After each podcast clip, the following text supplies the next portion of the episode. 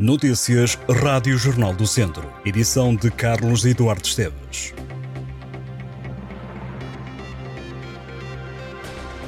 O Académico de Viseu vai pagar 250 euros de multa por causa de cânticos dos adeptos do Clube Academista no derby com o Tondela.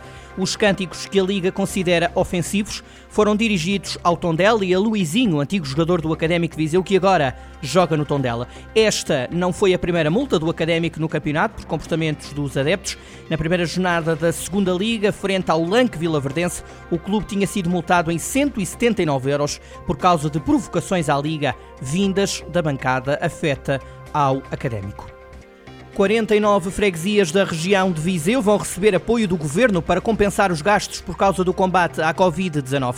A verba ultrapassou no total mais de 120 mil euros e chega mais de três anos depois do início da pandemia. A decisão foi recentemente publicada em Diário da República. Lamego é o conselho com mais freguesias beneficiadas pela medida, no total seis. A maior verba foi alocada à União de Freguesias de Bigorne, Magueja e Pretaroca, que vai receber mais de 2.600 euros. No Conselho de Viseu são três as freguesias contempladas, Abraveses, São João de Lourosa e Viseu. Perto de 800 freguesias no país vão ficar com 4 milhões e 300 mil euros para ajudar com as despesas relacionadas com a pandemia no âmbito do programa Apoiar Freguesias. A Estrada Regional 228 em Vozela vai continuar com desvios de trânsito até ao final do mês de outubro.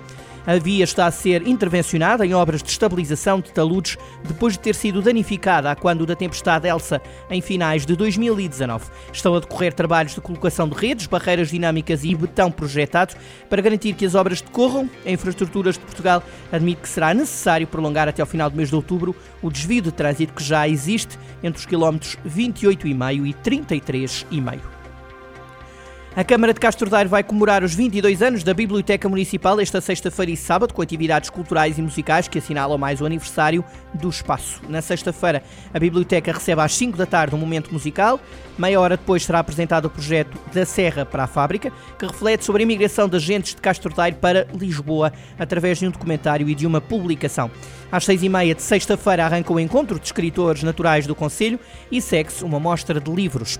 No sábado, a sede do Rancho Folclórico As Mornitas de Alva recebe a apresentação do documentário Sentidos da Imigração em Alva. Depois, há atuação do Rancho Folclórico. A Biblioteca de Castro Daire está integrada no Centro Municipal de Cultura, tem atualmente 30 mil documentos e junta 5 mil leitores.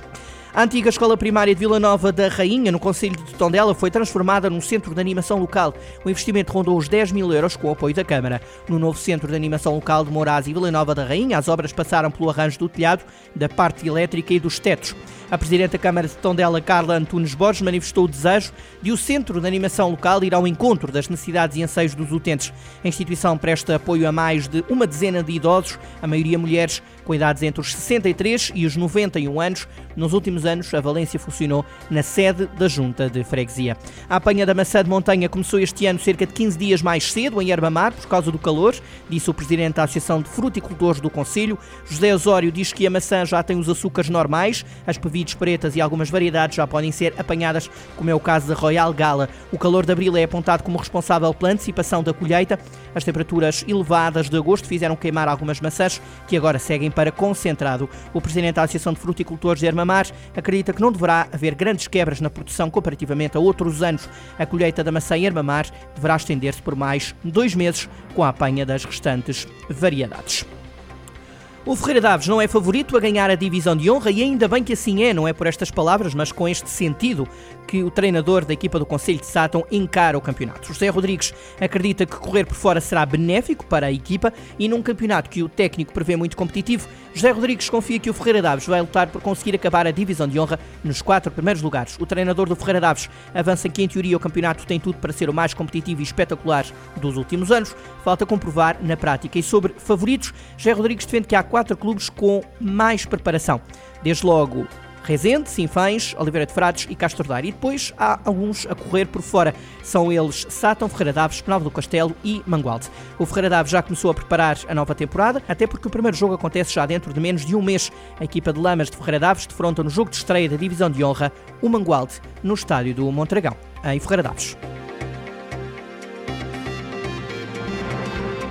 Estas e outras notícias em jornaldocentro.pt.